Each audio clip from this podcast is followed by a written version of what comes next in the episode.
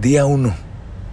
Tomó luego Samuel una piedra y le puso por nombre Eben Ezer, diciendo, hasta aquí nos ayudó el Señor. Amén. Es el primero de Samuel capítulo 7 versículo 12.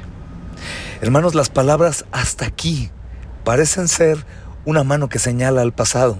Es claro, sean 20 años, como dice el capítulo 7 versículo 2 de este primero de Samuel, o sean 70, hasta aquí nos ayudó el Señor.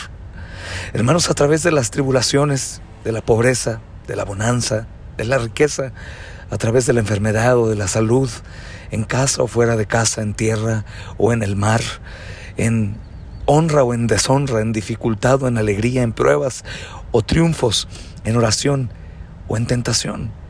Hasta aquí nos ha ayudado el Señor. Hermanos, así como disfrutamos el contemplar una larga avenida en un parque llena de árboles que forman un túnel verde y hermoso, exuberante, con columnas de ramas y arcos y de hojas, también disfrutamos el ver hacia atrás. Y si olvidamos esto, lo olvidamos todo. A lo largo de los años, hermanos, de nuestra vida, el Señor ha hecho tantas cosas a nuestro favor.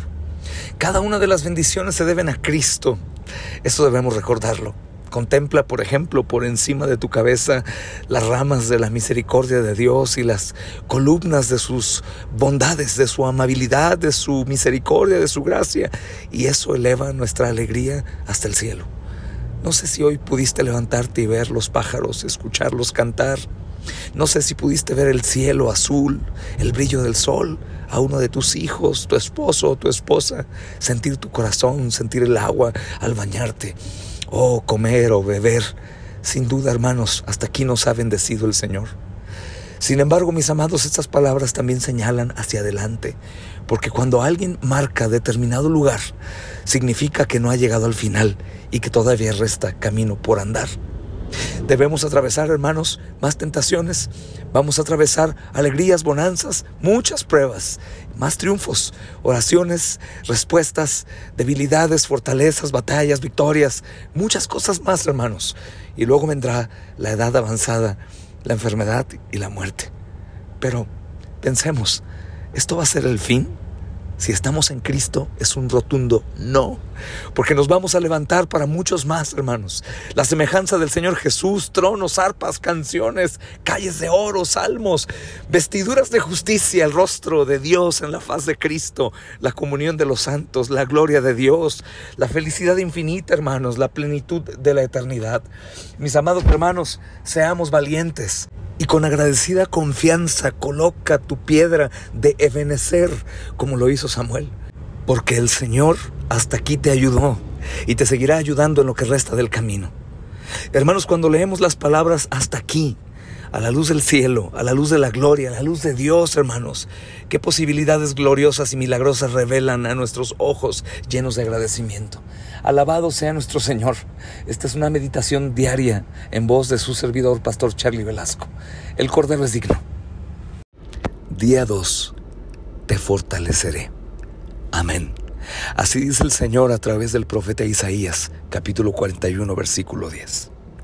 Mis amados, Dios tiene una enorme reserva de poder con la cual puede cumplir cualquier promesa, también la de hoy, porque Él es capaz de hacer todas las cosas conforme a su propósito.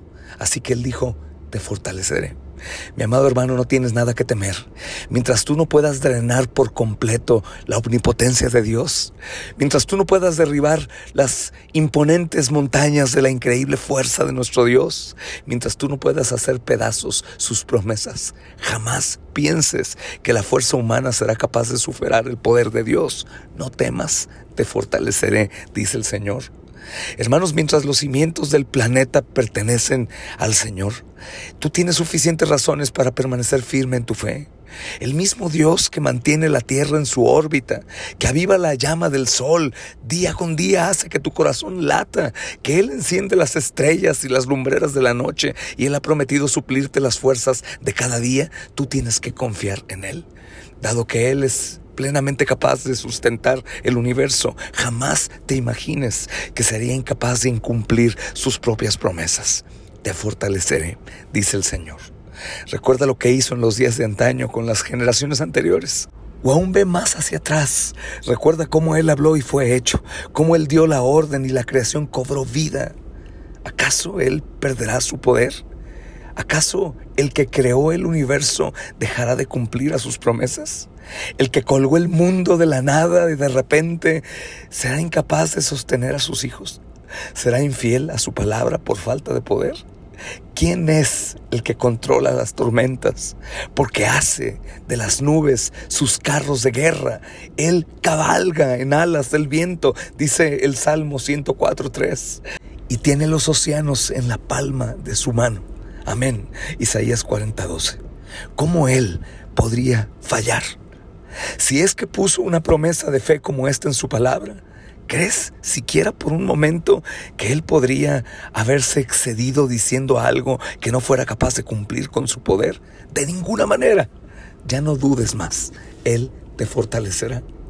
Podemos orar juntos y decir al Señor, oh mi Dios y mi fortaleza, sé que tu promesa se cumplirá porque la reserva inagotable de tu gracia jamás podrá agotarse. Creo que estas bendiciones vienen por Cristo mi Señor y Salvador. Sé que si no me sacas del fuego de cualquier manera estaré fuerte. Sé que si no me sacas de la aflicción de cualquier manera me fortalecerás. Sé que aún en el momento de cerrar mis ojos, cuando mi corazón vaya a dejar de latir, tú ahí estarás y me fortalecerás. Amén. Que el débil sea fuerte y que el brazo del Señor sea su cántico. Amén. Este es un devocional de la pluma de Philip Dodrich en voz de su servidor pastor Charlie Velasco. El Cordero es digno. Día 3. El Señor espera para tener piedad de ustedes. Amén. Es Isaías capítulo 30, versículo 18. Hermanos, a veces Dios tarda en dar respuesta a nuestras oraciones en nuestro propio entendimiento. Y en los textos sagrados de las Santas Escrituras tenemos varios ejemplos de esto, hermanos. Por ejemplo, Jacob. Él debió esperar toda una noche para una bendición de parte del Señor, porque Dios luchó con él hasta el amanecer. Amén. Es Génesis 32, 24. Hermanos, el Señor Jesús no respondió de inmediato al ruego de la mujer sirofenisa Dice Marcos 7:25, ella tenía una niña poseída por un espíritu maligno. Tres veces, por ejemplo, el apóstol Pablo le rogó al Señor que le quitara una espina clavada en el cuerpo. Según los Corintios 12, 7 al 8. Pero jamás recibió seguridad de que esto sucediera. En cambio recibió la promesa de parte del Señor, te baste con mi gracia, en el versículo 9. Amén. Si has estado golpeando a la puerta de la misericordia de Dios, pero no has recibido respuesta, yo no puedo decirte por qué el Todopoderoso, el Creador, no abrió la puerta para permitirte entrar. No puedo. Porque nuestro Padre tiene razones para dejarnos esperando y Él las conoce solamente. A veces es para demostrar su poder y su soberanía y para que las personas lleguen a saber que Él tiene el derecho de dar y de retener, que Él es el Rey de reyes y Señor de señores, el eterno Dios Todopoderoso. Mas, sin embargo, mis amados hermanos, las Santas Escrituras dicen que todo esto, aun su tardanza, es para nuestro propio beneficio también. Bendito sea su nombre. Quizás Debiste quedarte esperando para que tus deseos se volvieran más apasionados y siguieras tocando con más insistencia. Dios sabe que su retardo incrementa tu deseo y si Él te hace esperar, verá tus necesidades con mayor claridad y buscarás una respuesta de todo corazón y finalmente luego de haber esperado por ella vas a valorar su misericordia mucho más. También puede ser que haya algún error en tu necesidad, algo que debas quitar antes de recibir. Quizás tu comprensión del plan del Evangelio es confuso o tal vez te apoyas demasiado en ti mismo en lugar de confiar total y plenamente en el Señor Jesucristo. Por último, mis amados, quizás Dios desea que esperes un poco para que Él muestre la incomparable riqueza de su gracia. Amén. Como dice Pablo a los Efesios capítulo 2 versículo 7 y lo entiendas plenamente. Pero hermano, hermana, Todas tus oraciones están archivadas en el cielo.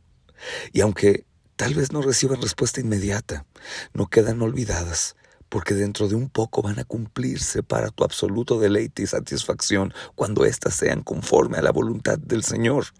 Por lo tanto, permanece en Él y en su palabra para que todo lo que pidas te sea respondido. Y también jamás permitas que el desánimo te haga quedar silencioso. Continúa siendo constante y sigue el consejo del apóstol Pablo a los Romanos, capítulo 12, versículo 12. Perseveren en la oración. Mis amados, en la sociedad actual estamos inmersos en una cultura del hacer. Por lo tanto, esperar es una de las cosas más difíciles que se nos pide que hagamos. La paciencia no es algo que se practica hoy en día con facilidad. Estamos acostumbrados a recibir un mensaje, una llamada, eh, una respuesta prácticamente de inmediato, con teléfono en mano. Preferimos que nos pidan cualquier cosa menos esperar. No obstante, hermanos, se trata de una disciplina que todo discípulo del Señor Jesús debe aprender. Recuerda las palabras de Habacuc, un profeta de Dios que comprendió el concepto de esperar. Es Habacuc 2, 1 al 3. Me mantendré alerta, me apostaré en los terraplanes, estaré pendiente de lo que me siga, de su respuesta a mi reclamo, la respuesta del Señor. Y el Señor me respondió, escribe la visión y haz que resalte claramente en las tablillas para que pueda leerse de corrido, pues la visión se realizará en el tiempo señalado marcha hacia su cumplimiento y no dejará de cumplirse, aunque parezca tardar. Espérala, porque sin falta vendrá. Amén. Hermanos, antes de comenzar tu día, o si ya lo has comenzado porque es un poco tarde, dedica unos momentos a considerar estas palabras de David a otro hombre que supo lo que era esperar. Es el Salmo 27, 13 al 14. Pero de una cosa estoy seguro, he de ver la bondad del Señor en esta tierra de los vivientes. Pon tu esperanza en el Señor. Ten valor, cobra ánimo. Pon tu esperanza en el Señor. Amén. Esta es una meditación diaria en voz de su servidor, Pastor Charlie Velasco. El Cordero es Signo. Día 4. Tengo mucha gente en esta ciudad. Amén. Es Hechos capítulo 18, versículo 10.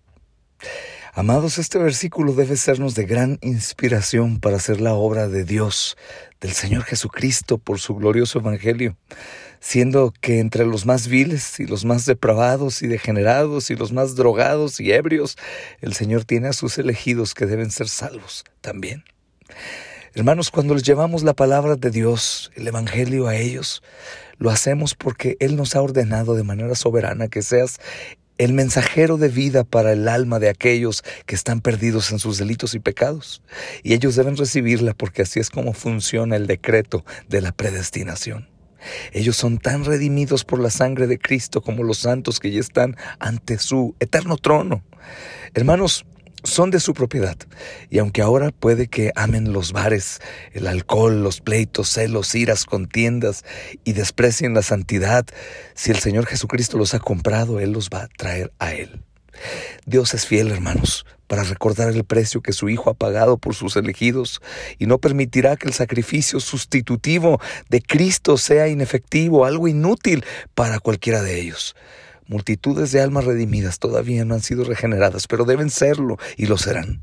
No a tu tiempo, no cuando tú quieres, siempre. A veces tardará más de lo que esperamos, pero si Cristo murió por ellos, ellos vendrán a Él por su Evangelio. Este es el consuelo y la certeza que tenemos cuando salimos a llevarles el Evangelio que da vida, mis amados hermanos. Y más todavía, mis hermanos, porque por estas almas el Señor Jesucristo rogó ante el trono de Dios porque el gran intercesor dijo, no ruego solo por estos, mis discípulos, ruego también por los que han de creer en mí por el mensaje de ellos. Amén. Es Juan capítulo 17, versículo 20. Pobres almas ignorantes, hermanos, pobres hombres miserables que andan de un lado a otro sin Cristo, como ovejas que no tienen pastor, que no saben cómo alimentar sus almas u orar por ellas mismas. Pero el Señor Jesús oró por ellas. Sus nombres están escritos en su corazón y dentro de poco van a inclinar sus rodillas y van a doblegarse ante el Rey de Reyes y Señor de Señores para finalmente exhalar su último suspiro de arrepentimiento ante el santo trono de la gracia de nuestro Dios. Bendito sea su nombre, mis amados hermanos. Pero no siempre es tiempo de higos, hermanos, como dice Marcos capítulo 11, versículo 13. El momento predestinado todavía no ha llegado para muchos, pero cuando les llegue van a obedecer. Apenas me oyen, me obedecerán dice el Salmo 18:44, amén, porque Dios tendrá a los que son suyos. Deben venir a Él porque no se puede ignorar al Espíritu cuando se presenta en la plenitud de su poder.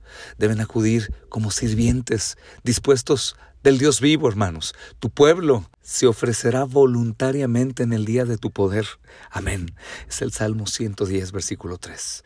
Después de su sufrimiento, mi siervo justo justificará a muchos, le daré un puesto sobre los grandes y repartirá el botín con los fuertes. Amén. Es Isaías 53, versículo 11 al 12. Hermanos, hoy vemos la absoluta soberanía de Dios en la salvación. El apóstol Pablo dijo, por lo tanto, si alguno está en Cristo, es nueva creación. Lo viejo ha pasado y ha llegado todo lo nuevo. Todo esto proviene de Dios, quien por medio de Cristo nos reconcilió consigo mismo y nos dio el ministerio de la reconciliación. Amén. Es una traducción en 2 Corintios capítulo 5, versículo 17 al 18. Pero mis amados hermanos, debemos recordar que el Señor ha decidido incluir a su pueblo en la dispersión del Evangelio, tal como lo expresa este precioso salmo del Señor Jesús en Juan 17. No solamente ruego por ellos, sino por los que han de creer en mí por el mensaje de ellos, por tu mensaje, el mensaje de Cristo a través de ti. Por eso cobra ánimo en tu corazón y ve a anunciar aquel que te salvó. La vida, la muerte y la resurrección de Cristo es el poder de Dios para salvar. Y que así como dice Hechos capítulo 13, versículo 48, al oír esto los gentiles se alegren y celebren la palabra del Señor, porque van a creer todos aquellos que están destinados para vida eterna. Amén y amén. Esta es una meditación diaria en voz de su servidor, pastor Charlie Velasco. El Cordero es digno. Día 5. No andes difundiendo calumnias entre tu pueblo, sino reprende con franqueza a tu prójimo para que no sufras las consecuencias de su pecado. Amén. Es Levítico capítulo 19, versículo 16 al 17. Amados, el chisme es malicioso y derrama su veneno en tres sentidos al menos. Agravia al que habla, al que escucha y a la persona que es objeto del chisme, de la acusación. Sean cierto o falso, hermanos, la palabra de Dios nos prohíbe difundirlo. La reputación del pueblo de Dios debería de ser muy parecida a nuestra vista y debemos considerar una vergüenza ser ayudantes del diablo en la deshonra de la iglesia y del nombre del Señor. Algunas lenguas, hermanos, necesitan un freno y no una espuela, porque gran cantidad de personas se enorgullecen de tirar abajo a sus hermanos como si eso los elevara a ellos. Muchos hermanos son los que han perdido su buen testimonio por lenguas de otros que los han desacreditado. Por ejemplo, hermanos, los hijos de Noé, Sem y Jafet. Sabiamente ellos tomaron un manto y cubrieron la desnudez de su padre, dice Génesis 9:23. Pero Caín hizo un comentario sobre la desnudez de su padre y se ganó una terrible maldición. Hermanos, quizás nosotros también debamos enfrentar un día negro, uno en el que apreciaríamos que nuestra familia en Cristo guardará silencio. Por tanto, hermanos, brindemos el mismo beneficio a quienes necesitan esto en este momento o mañana. Que esta sea nuestra regla familiar, hermanos, y nuestra promesa personal, no hablar mal de nadie, como dice Tito 3.2. No obstante, mis amados hermanos, el Espíritu Santo nos permite criticar el pecado, juzgarlo, pero indica exactamente cómo debemos hacerlo. Debemos reprender al hermano de frente y no hacer comentarios a sus espaldas. Además, mis amados hermanos, este útil método trae la bendición de Dios y es más fraternal, más semejante a Cristo y más poderoso. Nuestra carne, hermanos, no querrá proceder de esta forma, pero debemos considerar el mayor estrés que se genera sobre nuestra conciencia si nos negamos a hacer lo correcto. Amados, al ignorar el problema, permitimos que nuestro hermano continúe en el pecado y entonces nos convertimos en practicantes del mismo. Entonces, ¿qué debemos hacer? Advertencias oportunas, advertencias sabias, afectuosos consejos bíblicos, hermanos, cara a cara, frente a frente con el transgresor por amor a él, con afectuosos abrazos y oídos por parte de nosotros o de nuestros pastores o de estos hermanos fieles que han estado presentes a lo largo de nuestro peregrinar. Hermanos, esto ha salvado a muchas personas de un castigo severo y de la vergonzosa pecaminosidad que aún es peor. El mismo Señor Jesucristo, hermanos, nos ha dejado un excelente ejemplo lleno de gracia para saber cómo tratar con amigos que caen en el error, en los placeres de la carne y en el abominable pecado, hermanos. Amados, podemos ver la advertencia del Señor a Pedro en cuanto a su jactanciosa declaración de apoyo, que fue precedida de oración y dicha con amabilidad. Hermanos, en la última cena los discípulos del Señor Jesús comenzaron a preguntarse quién de ellos lo iba a traicionar. Y ellos tuvieron además, hermanos, un altercado sobre cuál de ellos es el más importante. Nos dice Lucas 22, 23 al 24. Hasta el apóstol Pedro, hermanos, manifestó con orgullo, Señor, estoy dispuesto a ir contigo tanto a la cárcel como a la muerte, en el versículo 33. Amados, es esta clase de discurso jactancioso y cargado de orgullo, que es algo que el Señor Jesús no toleraría de sus discípulos. Sin embargo, hermanos, antes de que Pedro alardeara con estas palabrerías, el Señor Jesús le dijo, Satanás ha pedido zarandearte a ti y a los demás como si fueran trío, pero yo he orado por ti, dice el versículo 31 y 32, gloria a Dios. Por eso fíjate especialmente en las palabras que están aquí escritas, pero yo he orado por ti. Y el hecho de que la oración del Señor Jesús, hermanos, precedió a la siguiente advertencia, Pedro, te digo que hoy mismo, antes de que cante el gallo tres veces, negarás que me conoces. Amén. Es el versículo 34. Hermanos, el Señor Jesús nos da el ejemplo por qué la oración debe preceder a la reprensión a otro creyente y debe hacerse con amabilidad. Si alguien es sorprendido en pecado, ustedes que son espirituales deben restaurarlo con actitud humilde. Amén, dice Gálatas 6.1. Finalmente, hermanos, el apóstol Pedro aprendió la importancia de controlar su lengua, dado que más tarde escribió en su primera epístola capítulo 3, versículo 9 al 10. No devuelvan mal por mal, ni insulto por insulto. Más bien bendigan, hablen bien, digan bien, porque para esto fueron llamados para heredar una bendición. En efecto, el que quiera amar la vida y gozar de días felices, refrene su lengua de hablar el mal y sus labios de proferir engaños. Amén. Esta es una meditación diaria en voz de su servidor, Pastor Charlie Velasco. El Cordero es digno.